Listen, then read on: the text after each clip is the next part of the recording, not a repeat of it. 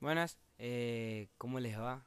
Ya hace rato largo que no me escuchan por acá y no es por nada en específico, solo no había nada de parte del Señor y también quiero ser vulnerable en ese aspecto de decir no tenía nada para compartir.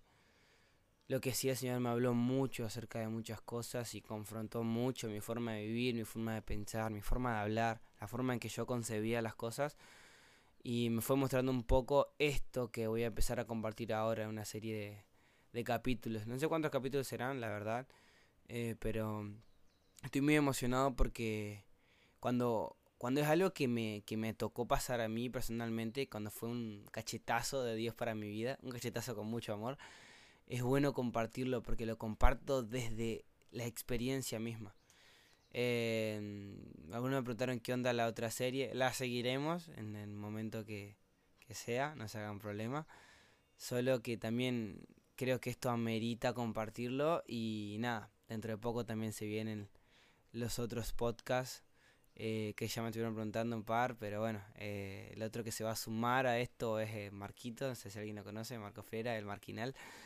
Y nada, va a traer algo muy lindo, muy fresco que, estoy seguro que es especial para este tiempo. Y nada, eh, sin más preámbulos, arranquemos. Voy a pedir, seguro lo recuerdo al final, pero realmente estaría bueno que compartan estos podcasts porque lleva no solo trabajo hacerlo, sino que realmente es algo útil. Si, si a vos te gustó, si, si te sirvió, si de alguna manera algo de lo que hizo, aunque sea, te pareció lindo, estaría bueno que lo compartas porque no somos conscientes por ahí de cómo podemos hacer rendición con algo tan chiquito como esto. Así que sin más preámbulos, empezamos.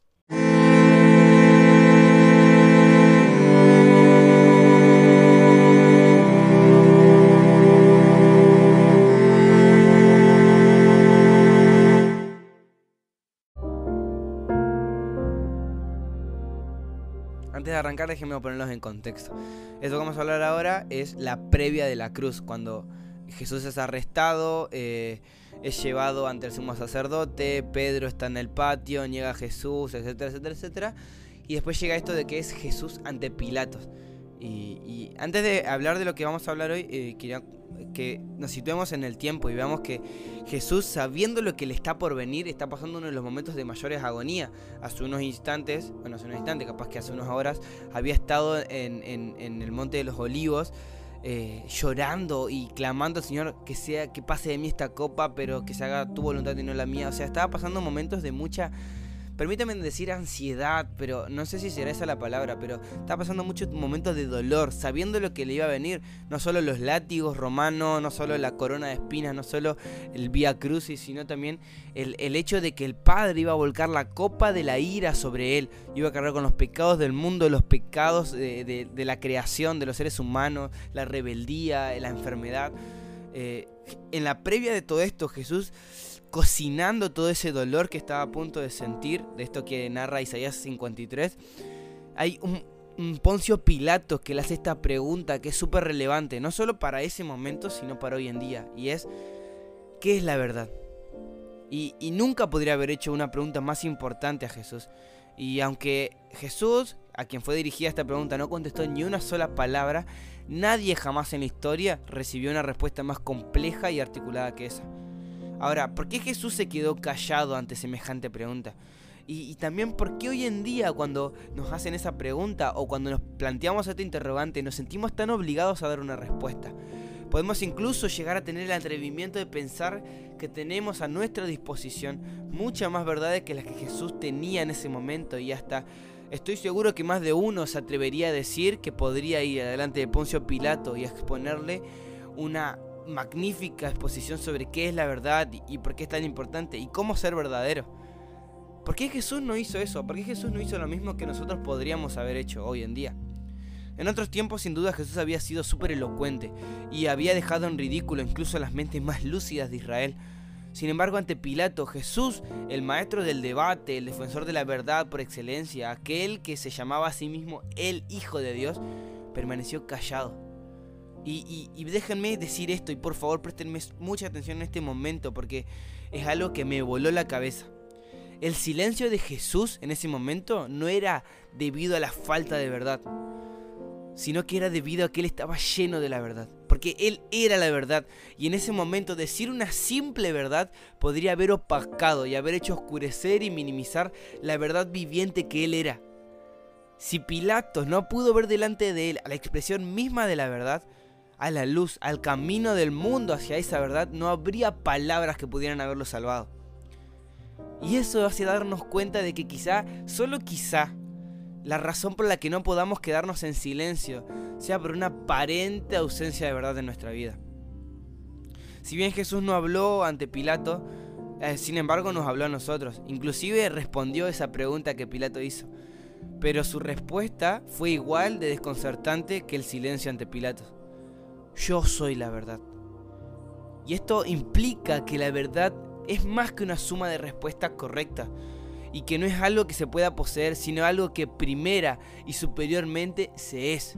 La verdad es espíritu, es vida, y este espíritu es el camino único al Padre, como dice Juan 14, 16. Yo soy el camino, la verdad y la vida, y nadie puede ir al Padre si no es por mí. Ahora, cambia el paradigma y, caemos en la cuenta de que no es por tener verdades, no es por acumular verdades, sino por convertirnos en la verdad, es que somos salvos. El deseo de Dios a través del Espíritu Santo no es tan solo informarnos o llenarnos de verdades, sino transfigurarnos, transformarnos en verdaderos. Porque el Espíritu Santo, el Consolador, el Espíritu de Cristo, el Espíritu de adopción que nos hace gritar Abba, antes que nada es el Espíritu de la verdad. Ahora, Jesús nos deja en un terreno nuevo, totalmente nuevo.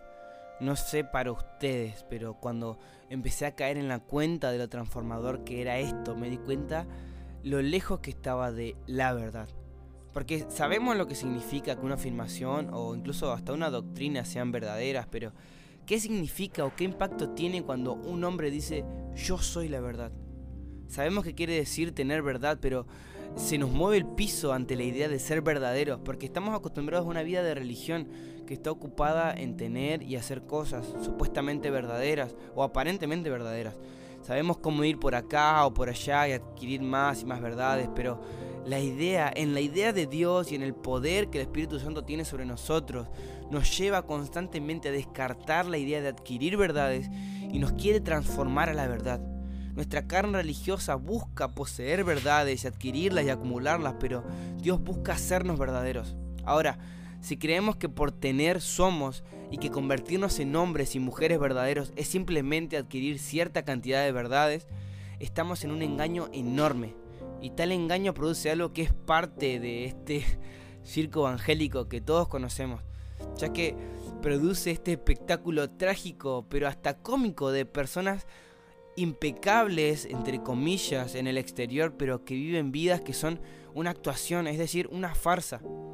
Si, si una viuda puede decir a Elías lo que narra en Primera de Reyes, en versículo 24, capítulo 17, que la palabra de Dios es verdad en tu boca.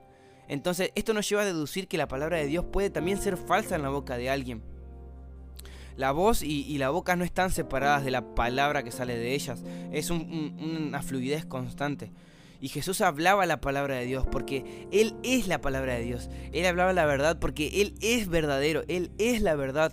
Y las verdades son importantes, pero sin el Espíritu dándole vida, animándolas, esas palabras están muertas, como la ley que está escrita en la piedra. Si la ley sola, aunque se cite, y se siga correctamente. No pudo hacernos rectos ni justos, como narra Romanos. Entonces, ¿cómo las verdades solas, aunque se profesen con toda la ortodoxia, pueden hacernos verdaderos? Así como Cristo es la meta y el cumplimiento de la ley de Dios, de igual manera es la meta y el cumplimiento de las verdades de Dios. El mismo Dios que pudo hacer que un fariseo como Pablo, una epístola viviente por su espíritu de la gracia y por, por, por todo lo que Él es, también puede convertir, y es el deseo de convertir a su iglesia en una demostración viva de la verdad por su espíritu de la verdad. Eh, eh, sé que el, capítulo de hoy fue corto y, y, quiero arrancar con esto de qué es la verdad y les prometo que les va a volar la cabeza, pero tómense un momento para plantearse esto. ¿Cuánto de la verdad conozco y sé y cuánto de la verdad vivo? Cuánto de lo que profeso estoy viviendo. Esta semana fue un momento de mucha prueba para mí, mucho, mucho encuentro con que realmente muy poco de lo que digo o lo que profeso o lo que declaro lo estoy viviendo. Y fue un encuentro fuerte con el Espíritu Santo de decir, ¿qué estoy haciendo con la verdad que hay depositada en mí? Porque la tengo en la cabeza, pero nunca llega a mi corazón y no se traspasa a mi día a día. Entonces, esto no es solo un compromiso para mí, sino es un compromiso para todos los que están escuchando. Ahora saben que la verdad no es algo que se adquiere solamente, sino que es algo que se vive.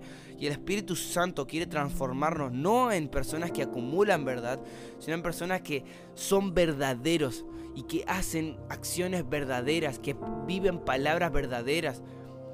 Me pasó este último tiempo que mis oraciones, que mis palabras, mis charlas eran charlas, oraciones y cosas muertas. Y lo sabía, lo notaba dentro de mi interior. Entonces, en un encuentro cara a cara con el Espíritu Santo, decirle, ¿por qué esto es así? ¿Por qué mis oraciones ya no llegan? ¿Por qué mis palabras ya no son vivas? ¿Por qué constantemente siento que soy yo el que habla?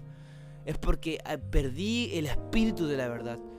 Perdí y dejé que la verdad sea una biblioteca y no sea una forma de vivir te aliento a que, a que hagas esto, a que te choques con la verdad y digas, Espíritu Santo, o Señor, papá, Padre, decirle como vos quieras, pero llévame y transformame a ser una persona verdadera. Gracias porque sé y conozco de la verdad, pero quiero experimentar la verdad en carne propia. Quiero como Jesús ser verdadero y transformarme a eso. Y, prometo y te aseguro y te lo firmo donde sea que tu vida va a comenzar a cambiar, tus palabras van a comenzar a cambiar, tu forma de hablar, la gente va a notar algo distinto a la hora de hablar porque ya no vas a hablar palabras tuyas, sino las palabras del cielo que son la verdad.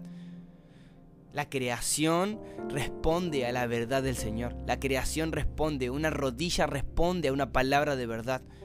Y de eso se trata de ser personas que transmitan la verdad de los cielos en la tierra. Y de eso se trata, traer los cielos a la tierra y traer el reino de los cielos a este tiempo. Espero que te haya sido de mucha bendición esto y que haya sido revelador para tu vida. Y por favor compartilo. Eh, ahora que cambió el nombre del podcast también eh, eh, cambió mucho el, repertorio de la gente. Entonces sería mucha bendición que lo compartas y que, y que te sumes a este movimiento. Gracias por escucharlo hasta el final. Perdón si hay ruidos de fondo, es que cambié el lugar de grabación. Prometo mejorarlo para la próxima. Y muchas gracias por todo. Eh, nos vemos en la próxima y muchas bendiciones.